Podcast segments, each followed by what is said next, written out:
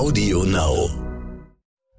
Die Stunde Null, der Wirtschaftspodcast von Kapital und NTV. Sofort denkt eben das ganze Land, aber besonders die Bildungspolitik, wenn wir jetzt private Anbieter auf einer Seite äh, darstellen, die man nutzen kann, dann ist das doch eigentlich Kommerzialisierung der Bildung. Und gleichzeitig verkaufen wir seit 60 Jahren Schulbücher und Materialien in die Schule, was nichts anderes ist, nur eine analoge Form davon. Wir haben eine Zweiklassengesellschaft in der Bildung und das nicht erst seit einem Jahr, sie ist nur jetzt offensichtlich geworden. Es ist ein Armutszeugnis für die viertgrößte Volkswirtschaft der Welt, dass wir es nicht hinkriegen, dieses staatliche Bildungssystem so infrastrukturell und inhaltlich am Zahn der Zeit zu halten, dass Kinder da für die Zukunft ausgebildet werden, nicht unter die Räder kommen und wir äh, Chancengerechtigkeit in diesem Land haben, dass wenn man in die Grundschule geht, kann man erstmal noch alles werden. Da ist aus dem Digitalpakt noch fast kein Euro in Lehrergeräten an den Schulen angekommen. So, und da muss man sagen, okay, das ist wie am ersten Tag ins Unternehmen kommen. Ja, hier ist dein Arbeitsplatz, du kriegst leider keinen Rechner, aber du kannst dir hier mal die Systeminfrastruktur dir überlegen und gleich haben wir eine Videokonferenz, musst du halt gucken, wie du da reinkommst.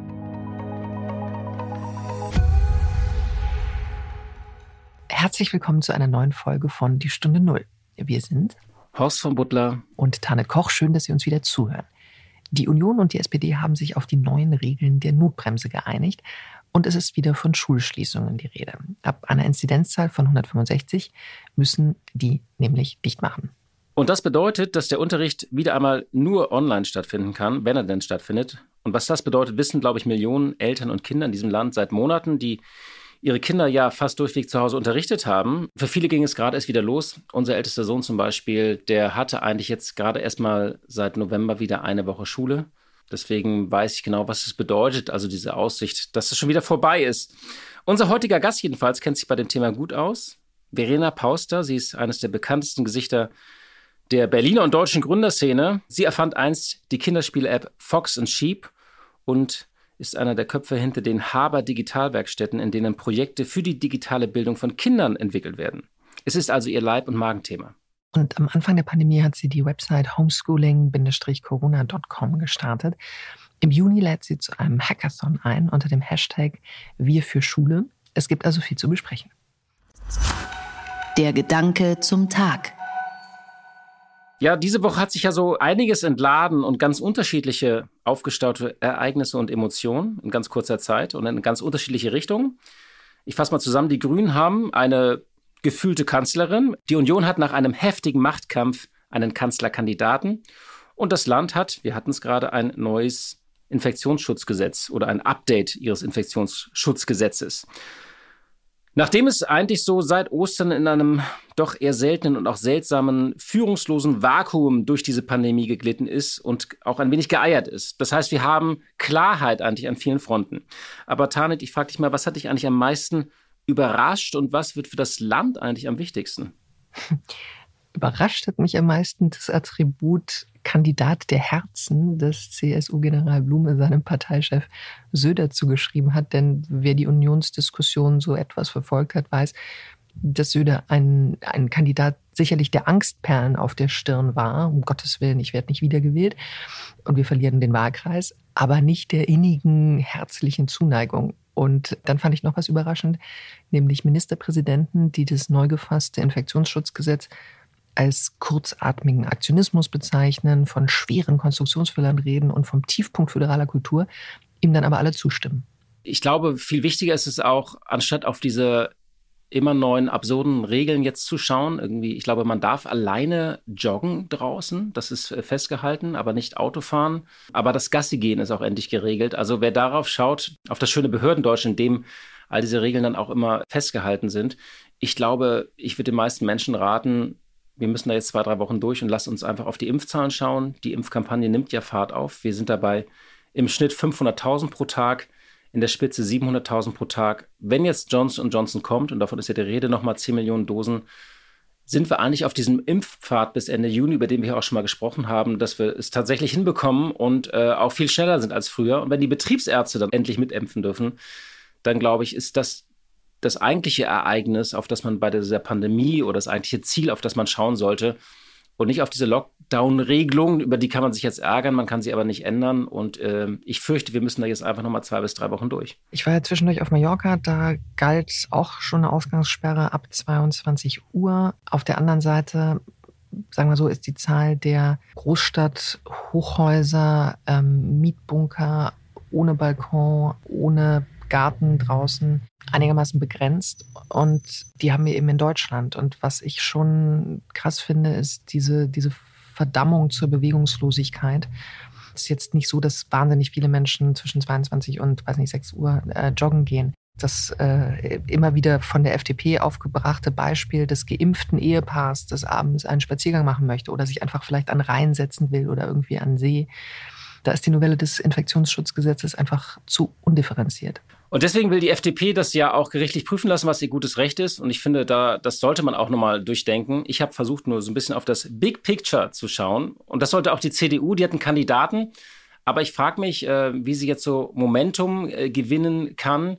Äh, wenn man sich in der Partei äh, umhört und fragt, was kann denn der Gamechanger werden, dann bekommt man die schöne Antwort, wer nach einem Gamechanger fragt, das ist meistens der Anfang vom Ende. Also ich habe den Eindruck, die CDU-Strategen suchen jetzt gar nicht so ein, ein Momentum oder so ein Gamechanger, sondern eher sagen, wir müssen wieder gut regieren und uns einig sein und dann rechnen sie fünf Prozentpunkte im Kopf wieder drauf und sagen, naja, dann sind wir ja wieder bei den 30 und das muss irgendwie reichen. Ich frage mich, ob diese Rechnung wirklich aufgehen kann. Ja, aber dafür haben ja insbesondere viele, viele deutsche Redaktionen ähm, Annalena Baerbock äh, bereits als äh, Königin der Herzen, grüne Königin der Herzen auserkoren. Hast du auch Applaus geklatscht?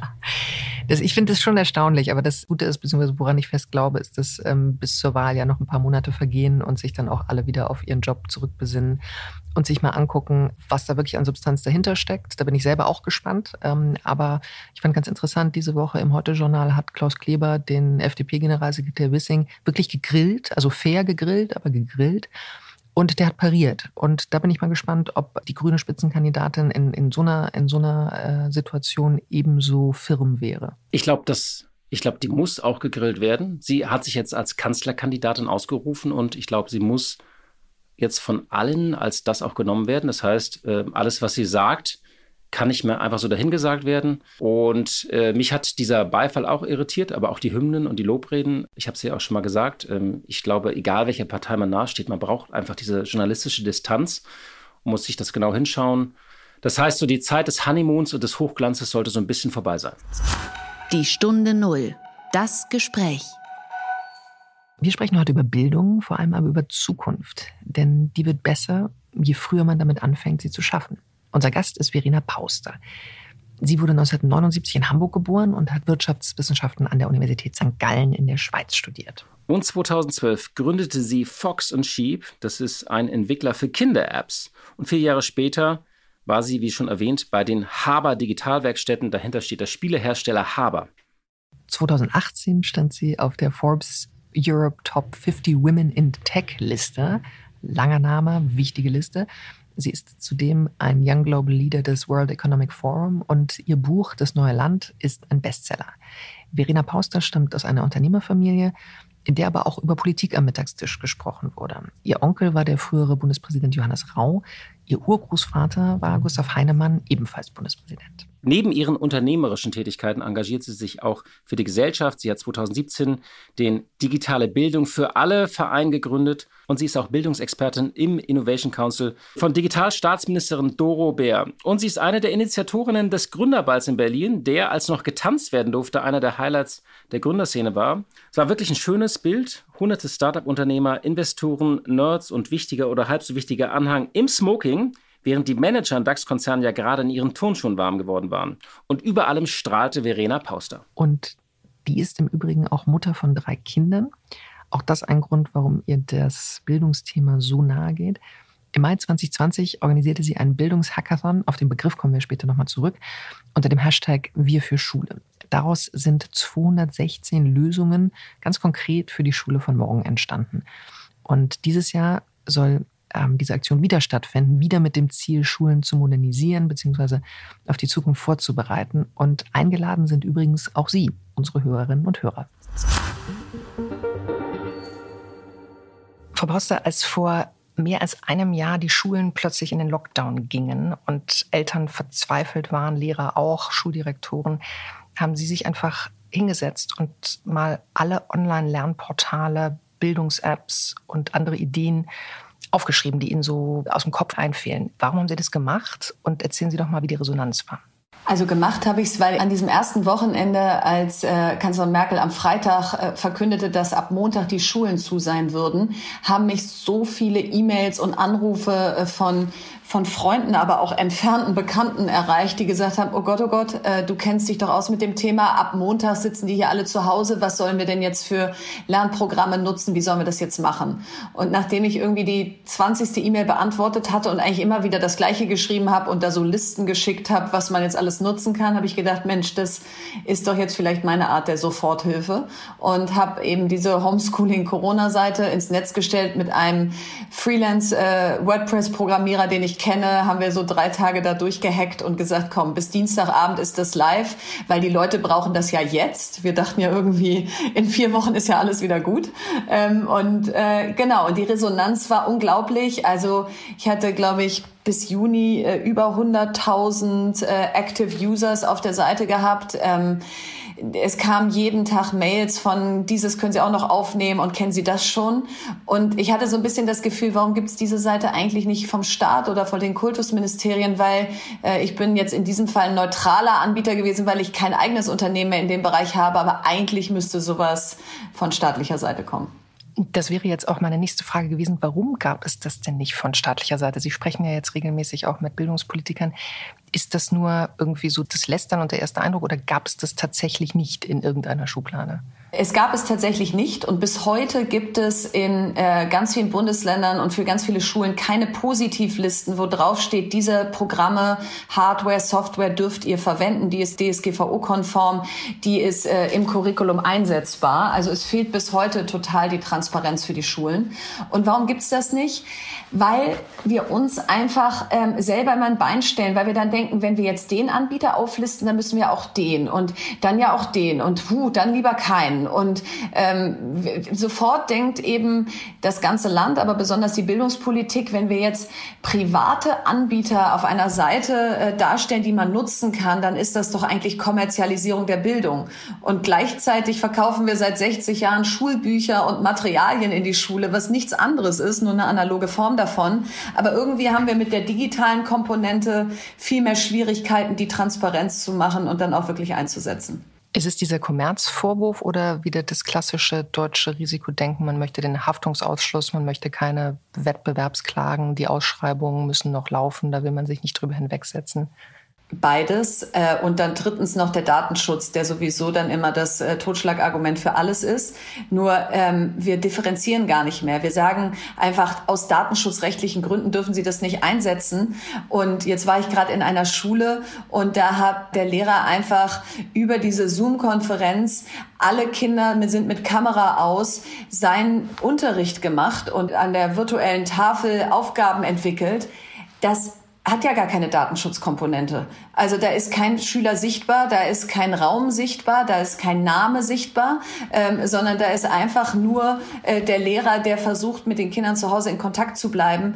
Also wir differenzieren nicht zwischen persönlichen und personenbezogenen Daten und Unterricht, der über diese Videoplattform laufen kann. So, und da stehen wir uns selbst im Weg. Und das, was Sie eben ansprachen, Ausschreibung und alles, ist unser zweiter großer Hemmschuh. Wir schreiben ja zum Teil europaweit aus und ich frage mich immer, es gibt ja auch noch andere Länder in Europa und die sind irgendwie viel schneller als wir. Machen, legen die dieses Ausschreibungsrecht irgendwie anders aus oder diese Ausschreibungspflicht oder warum sind wir da immer so langsam?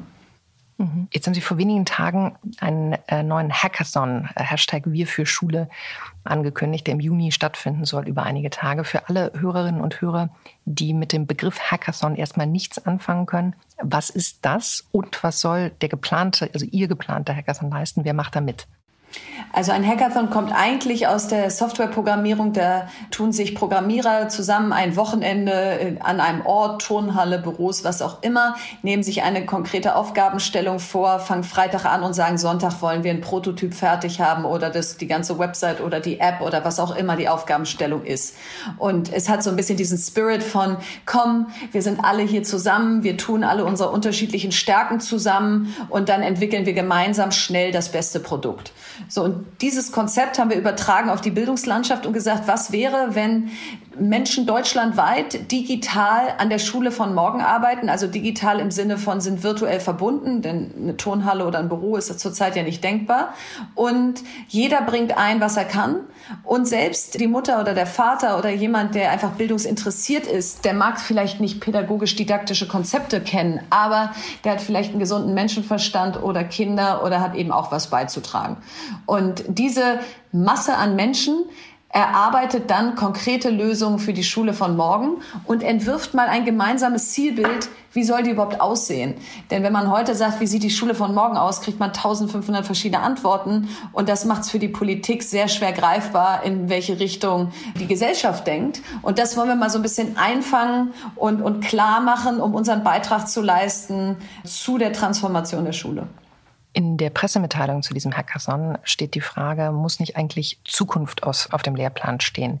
Wenn Zukunft auf dem Lehrplan stünde, was würde denn da Ihrer Ansicht nach oder sollte da Ihrer Ansicht nach unterrichtet werden? Also erstmal sollte da viel mehr den Kindern die Freiheit gegeben werden, den Weg zum Ziel selber zu suchen. Denn es gibt eine Studie vom Weltwirtschaftsforum, die sagt, dass 65 Prozent der heutigen Grundschüler in Jobs arbeiten werden, die wir heute noch nicht kennen. So folglich macht es nicht so viel Sinn zu sagen, wir konzentrieren uns jetzt rein auf die Wissensvermittlung in den nächsten 20 Jahren und hoffen, dass wir das Richtige vermittelt haben, sondern vielmehr geht es ja darum, welche Kompetenzen müssen wir bei den Kindern schulen, dass sie sich in einer Welt von morgen arbeitsmarkttechnisch, aber auch lebenstechnisch zurechtfinden. Und das sind dann eben Kompetenzen wie Problemlösekompetenz. Ich habe eine Problemstellung, ein Problem oder ein Ziel und wie suche ich mir jetzt den geeigneten Weg? Und für den einen ist das eben Audio, der hört sich was an, um zu lernen. Der nächste braucht es visuell, der dritte braucht es haptisch. Und im Moment geben wir eben ganz klar vor, jetzt ihr alle per Video oder alle ähm, per Arbeitsblatt und gehen eigentlich nicht darauf ein, dass erstens Kinder unterschiedlich lernen und dass es genau die Fähigkeit ist, die wir von ihnen auch brauchen, dass sie selber sagen, wo sie langgehen wollen. So, und das ist vielleicht ein Beispiel. Und das zweite, weil das eben auch immer so ein bisschen zu kurz kommt. In einer digitalen Welt brauchen wir Fähigkeiten wie Empathie, Teamfähigkeit, soziale Interaktion viel, viel mehr als in einer nicht digitalen Welt. Und folglich muss der Lehrer und die Lehrerin entlastet werden, nicht vorne der Wissensvermittler zu sein, sondern eine Art Lernbegleiter werden zu können und zu sagen, ich bin hier, um euch zu helfen, euren Weg zu finden, aber ich gebe euch nicht mehr alles vor, ähm, aber ich bin an eurer Seite und kann dann auch eben viel individueller auf euch eingehen, weil ich nicht die ganze Zeit auch noch euch den ganzen Stoff vorbitten muss. Sie sind als Bildungsexpertin im Innovation Council von digitalen Staatsministerin Dorothee Beer. Ich frage jetzt mal ganz blasphemisch, also es gibt auch einen Digitalrat der Bundeskanzlerin, von dem habe ich länger nichts gehört und der ist schon gut vor der Pandemie ins Leben gerufen worden. Schmückt man sich da mit Ihnen oder können Sie wirklich sagen, Sie erreichen da auch was? Nee, das ist richtig Arbeit und Input, den wir da liefern. Und das weiß ich auch vom Digitalrat, weil da zum Beispiel die Ada Pellert von der Fernuni Hagen drin ist ähm, oder Katrin Suder, die sich sehr mit Daten und äh, der Zukunft von Datenschutz beschäftigt. Oder Viktor Meyer-Schönberger, der gerade ein Buch geschrieben hat, Machtmaschinen, was auch äh, darum geht, wie äh, schaffen wir eine Datenpolitik in Europa, die was zu, entgegenzusetzen hat äh, der Amerikaner und Chinesen. Also da, das, ist, das sind keine Gremien, wo man ein bisschen Kaffee trinkt und auf der Website steht Aber es ist natürlich trotzdem immer noch langsam, weil es Politik ist, weil es politische Entscheidungswege sind, weil wir in diesem Land Föderalismus haben und das interpretieren als machen wir doch alle 16 Mal was Unterschiedliches und gucken wir nicht äh, nach Best Practice, sondern wenn wir was Gutes haben, dann soll es möglichst keiner nachmachen dürfen.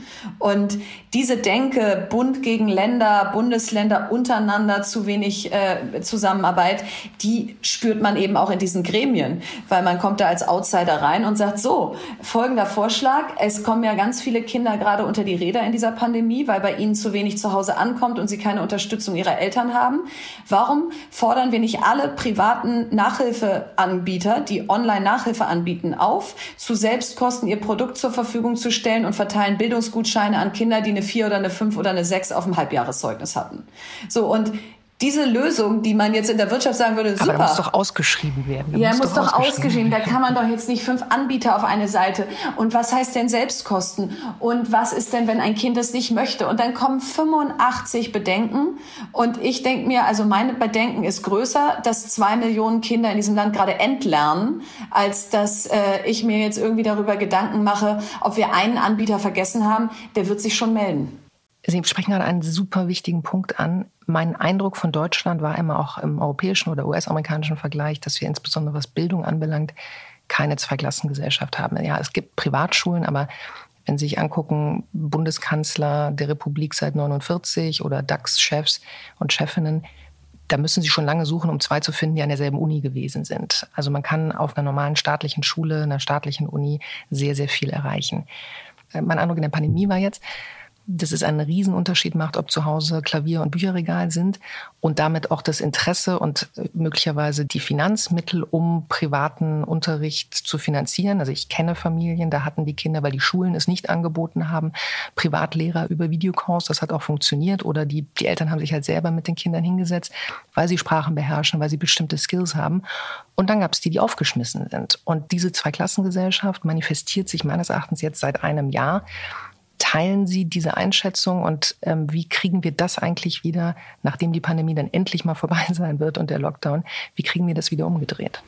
Also die teile ich absolut und wir haben eine Zweiklassengesellschaft in der Bildung und das nicht erst seit einem Jahr, sie ist nur jetzt offensichtlich geworden. Vorher hat man das irgendwie geahnt, dass das nicht ganz gerecht zugeht, gibt auch OECD-Studien dazu, die das dann manifestieren, aber es war nicht so offensichtlich, weil alle waren ja in der Schule und was da jetzt konkret jeder Einzelne gelernt hat, wer hat das jetzt groß überprüft? Also klar, die Klassenlehrer oder der Klassenlehrer Noten verteilt, aber ob da der eine Nachhilfe hatte oder ob der andere andere beim anderen nichts ankam oder so. Das war gar nicht äh, sozusagen transparent und es war auch nicht wirklich Thema. Also Bildungstalks im Fernsehen oder Podcasts zu dem Thema oder so vor Corona waren Mangelware. Das hat einfach in Deutschland nicht genug interessiert. So jetzt interessiert es alle und jetzt stellt man eben fest, wir haben nicht nur das Problem, was Sie eben beschrieben haben, dass die einen äh, Cello spielen und Klavier und dann eigentlich in normalen Zeiten auch noch zum Hockey gehen und abends am Abendessenstisch über Wirtschaft und Finanzen und Politik diskutieren und wenn irgendwo es nicht läuft, gibt's Nachhilfe,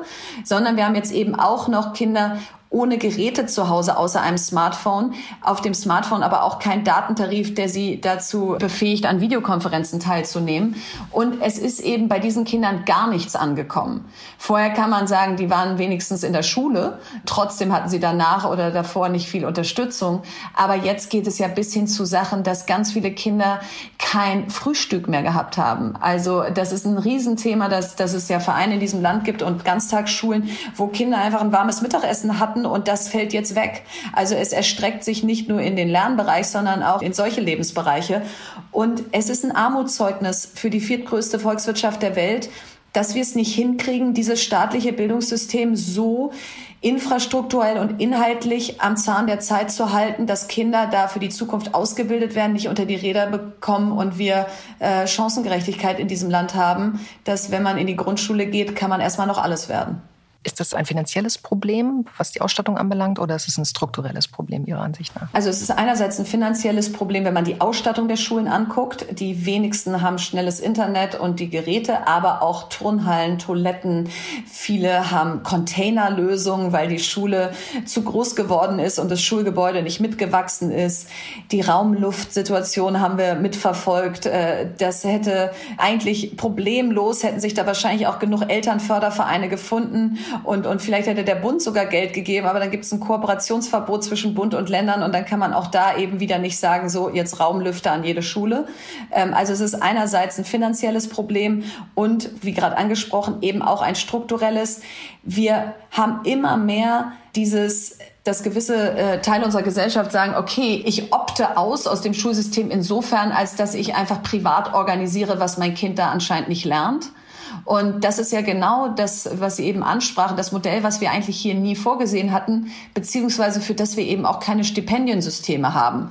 Ich finde es ja völlig legitim zu sagen, was möchte ich noch alles machen, aber dann muss es eben für alle zugänglich sein. Und insofern müssen wir uns entscheiden. Ähm, wenn wir so weitermachen, dass immer weniger Vertrauen in die staatliche Struktur herrscht, dann werden immer mehr Menschen Richtung Privatsektor abbiegen. Und das kann eigentlich nicht das Bild von Gesellschaft sein, was wir im Kopf haben, wenn wir an Bildung denken. Es ist ja immer schon an einigen Stellen und bei einigen Menschen populär gewesen, Lehrer-Bashing zu betreiben. Jetzt haben wir teilweise die Situation, dass ähm, Lehrer aus und Lehrerinnen aus guten Gründen nicht in die Schule wollen, weil sie Risikopatienten sind und ähnliches. Aber parallel man auch sieht, dass ähm, viele überhaupt tatsächlich nicht bereit sind, Digitalunterricht anzubieten, entweder weil sie sich selber überfordert fühlen oder aus Datenschutzgründen.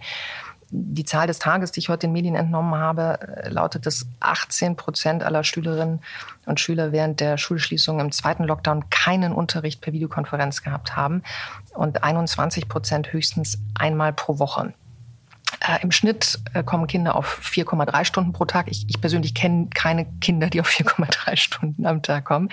Was sagen Sie zu diesen Zahlen und sind Lehrer auch ein Teil des Problems oder der Lösung oder beides? Nee, sie sind ein Teil der Lösung. Also ich bin tatsächlich, und, und das war ich schon immer und nicht erst äh, jetzt, weil, weil ich ein Gegengewicht bilden will, ein großer Fan der Lehrer und Lehrerinnen, vor allen Dingen, weil ich so viele Schulen besuche, so viel mit Lehrer und Lehrerinnen im Austausch bin. Und Natürlich, es gibt überall schwarze Schafe, aber wir reden ja auch in anderen Bereichen auch nicht nur von den schwarzen Schafen. Jetzt zum Beispiel im Pflegebereich käme ja kein Mensch jetzt da drauf zu sagen, also es gibt ja manche Pfleger, die machen ja ihren Job nicht gut, sondern die, das allgemeine Bild ist, Gott sei Dank haben wir unsere Pfleger und Pflegerinnen und die machen gerade einen unglaublichen Job. So, und bei Lehrer und Lehrerinnen haben wir immer das Gefühl, wir müssten erstmal die hervorziehen, die es nicht machen. Und mein Bild ist eben, Ganz viele, vor allen Dingen in den letzten 13 Monaten, sind über sich hinausgewachsen.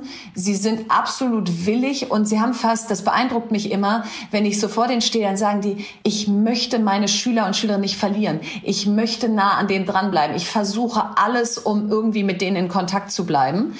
Aber die Realität ist, die Schulen haben kein schnelles Internet. An der Schule, wo ich neulich war, Schule mit 1000 Schülern, können zwei Videokonferenzen parallel aus der Schule gestreamt werden. Für mehr ist keine Bandbreite. Dann gibt es ganz viele Eltern, die Einspruch erheben und sagen, mein Kind darf nicht an einer Videokonferenz teilnehmen aus Datenschutzgründen.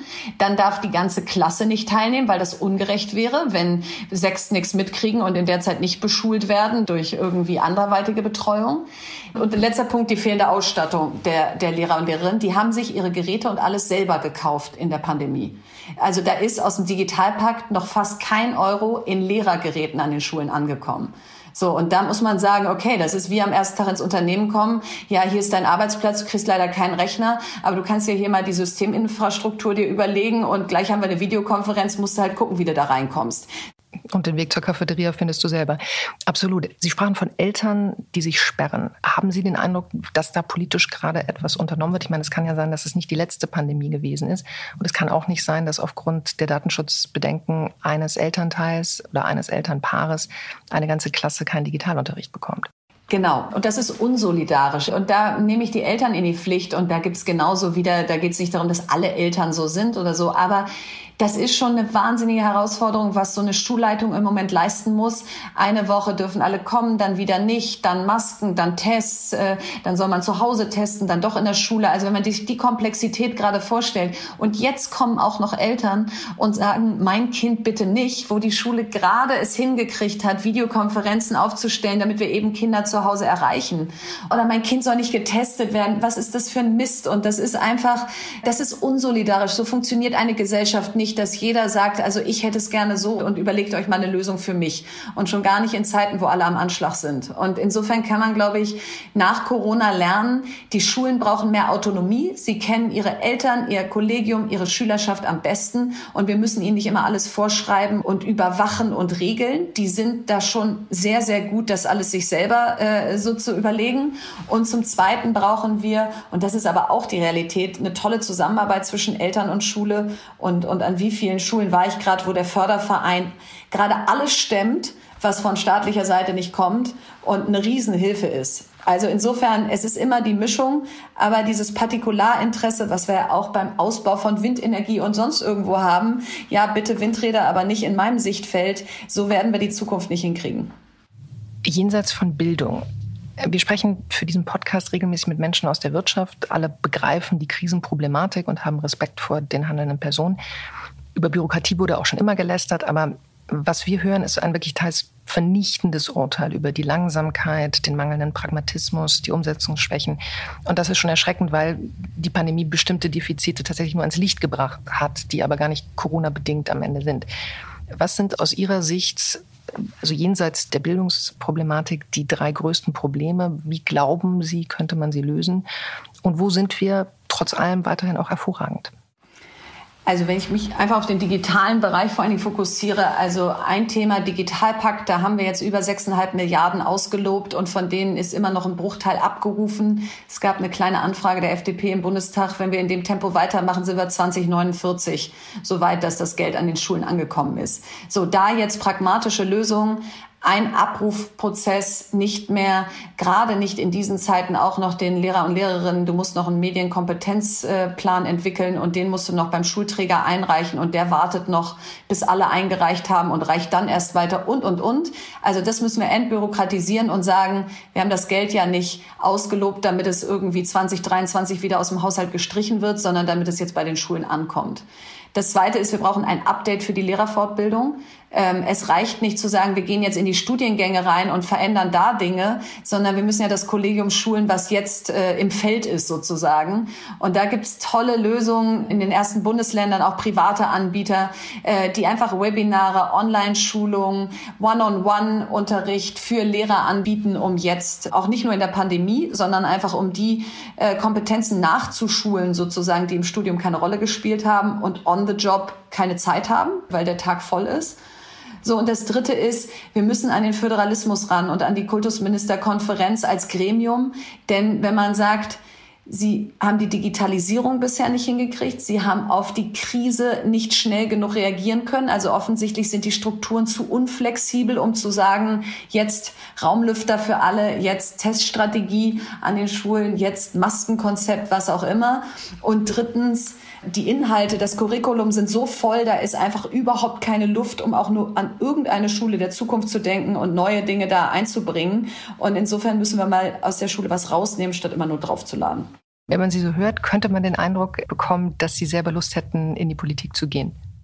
Nee, ich glaube, da würde ich dann nur noch den ganzen Tag in Gremien sitzen, die mir alle sagen, warum diese Ideen alle nicht gehen. Und irgendwann wüsste ich schon, komme ich da nach drei Wochen nach Hause geschlurft und sage, Mann, ich fand dieses Thema immer so wichtig. Ich hatte so viele Ideen. Wir haben da so viel auf die Straße gebracht und jetzt sitze ich da nur noch und alles wird zerredet. Ich befürchte, dafür bin ich zu sehr Umsetzerin und auch zu ungeduldig. Da heiz ich lieber von der Seitenlinie an. Aber ist das nicht genau ein Problem auch der Politik, dass wir, sagen wir mal, sehr viele Anwälte, sehr viele Beamten in den entsprechenden Gremien haben und zu wenig Umsetzer? Total, aber da wird nicht eine Person kommen und sagen, so, und jetzt machen wir es mal anders. Da müssen wir wirklich an auch Rechtsauslegung, europäische Richtlinien ran und sagen, wollen wir die vielleicht nochmal uns angucken und gucken, ob wir die auch unbürokratischer umsetzen können? Oder sind wir immer die, die einfach es 100 Prozent äh, so machen äh, wie, wie kein anderer? Und das führt einfach dann dazu, dass wir ganz langsam sind. Also dieses Absichern, dieses kein Risiko eingehen, kein Mut Mut haben, auch mal einfach was zu machen und die Verantwortung dafür zu tragen, aber zu wissen, dann geht mal was voran. Das wäre schön, wenn man als ein Mensch oder ein paar Menschen da reingehen könnte und dieses Mindset ändern. Aber das ist natürlich ein großes. Und ja, es ist immer die Frage, womit verbringt man seine Lebensenergie und womit erreicht man am meisten? Die FAZ hat ein Porträt über Sie mit der Zeile Die Antreiberin überschrieben. Ich habe den Eindruck, dass Sie damit sehr gut getroffen sind.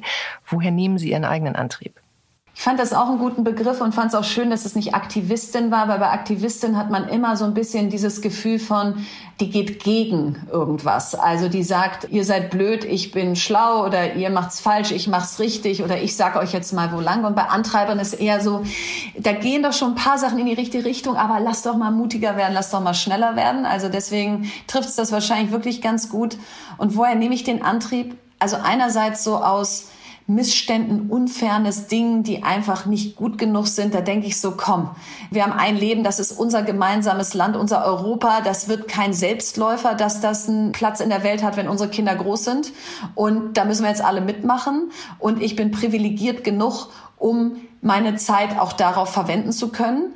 Und dann muss ich es auch machen. Also da nehme ich mich irgendwie selber in die Pflicht. Und der Antrieb kommt daher, dass wir vier Kinder haben und ich einfach sage, ich kann nicht, wenn ich 60 bin, vor denen sitzen und dann sagen sie aber Mami Klimaschutz und Mami Bildungssystem und hier noch und da noch und wo wart ihr denn? Ihr wart doch eigentlich in Berlin Mitte und habt mir erzählt, man kann alles gründen und man kann alles verändern. Warum habt ihr das nicht gemacht? Warum habt ihr es nicht versucht? Und ich glaube, vor dem Gespräch habe ich Angst und da möchte ich ein paar Antworten haben. Letzte Frage. Sie haben vor kurzem ein Buch veröffentlicht, Das neue Land. Wenn Sie einen Wunsch frei hätten, wie dieses neue Land aussehen sollte, welcher wäre das? Das ist eine gute Frage, weil ich so viele Wünsche habe. Ähm, wenn ich es auf einen runterbrechen würde, dann hätte ich gerne mehr Unternehmer und mehr unternehmerisches Denken in diesem Land, weil ich glaube, das hilft uns bei der Energiewende, das hilft uns bei Innovationen und Digitalisierung und Zukunftsfähigkeit. Das hilft uns dabei, diversere Strukturen in Unternehmen zu verproben, Vereinbarkeit von Beruf und Familie sozusagen live äh, auszuprobieren. Und es lässt uns nicht so viel nach dem Staat rufen und so staatsgläubig sein, sondern äh, gibt uns das Gefühl, wir können unser Leben selbst in die Hand nehmen. Das ist ein wunderbares Schlusswort. Ganz, ganz herzlichen Dank für Ihre Zeit, Verena Pauster. Blick in die Märkte. Und wie jeden Freitag schalten wir zu unserer Kollegin Katja Dofel. Sie leitet dort das Börsenstudio von NTV. Hallo, liebe Katja. Hallo nach Berlin und herzlich willkommen an der Börse. Es gab einen Vorstoß der Amerikaner beim Thema Klima. Was bedeutet denn der für die Wirtschaft und möglicherweise auch für die Zölle? Ja, der radikale Sinneswandel der Amerikaner oder der amerikanischen Regierung in puncto Klimaschutz geht weiter. Man möchte weiter als Klimapionier tätig sein. Joe Biden hat einen virtuellen weltweiten Klimagipfel einberufen in dieser Woche und hat ehrgeizige Ziele verkündet. Die USA wollen den CO2-Ausstoß bis zum Jahr 2030 im Vergleich zu 2005 halbieren. Das ist äh, sehr ambitioniert. Das Ziel ist doppelt so hoch wie das Klimaziel, das Barack Obama seinerzeit 2015 im Pariser Klimaabkommen unterschrieben hat. Und bis 2050 will Amerika klimaneutral sein, ebenso wie die EU. Und China möchte dieses Ziel zumindest vor 2060 erreichen. Die Sorge ist nun natürlich, dass aufgrund dieser wirklich ehrgeizigen Klimaziele eine Art grüner Handelskrieg entstehen könnte. Protektionismus vor allen Dingen mit Blick auf die EU machen sich die internationalen Handelspartner Sorgen, dass nicht klimafreundlich erzeugte Produkte mit Zöllen belegt werden könnten. Amerika die USA sind nach China der größte Treibhausgasverursacher der Welt mit etwa 13 Prozent der globalen Emissionen. Deswegen fühlt man sich hier natürlich auch verantwortlich und China als größter Emittent ist auch mit im Boot, zumindest verbal. Da heißt es, man wolle seine Kohlekraftwerke scharf kontrollieren, was immer das dann heißen mag. Meine zweite Frage. Seit Wochen äh, geistert ja das Thema Chipmangel durch die Autoindustrie.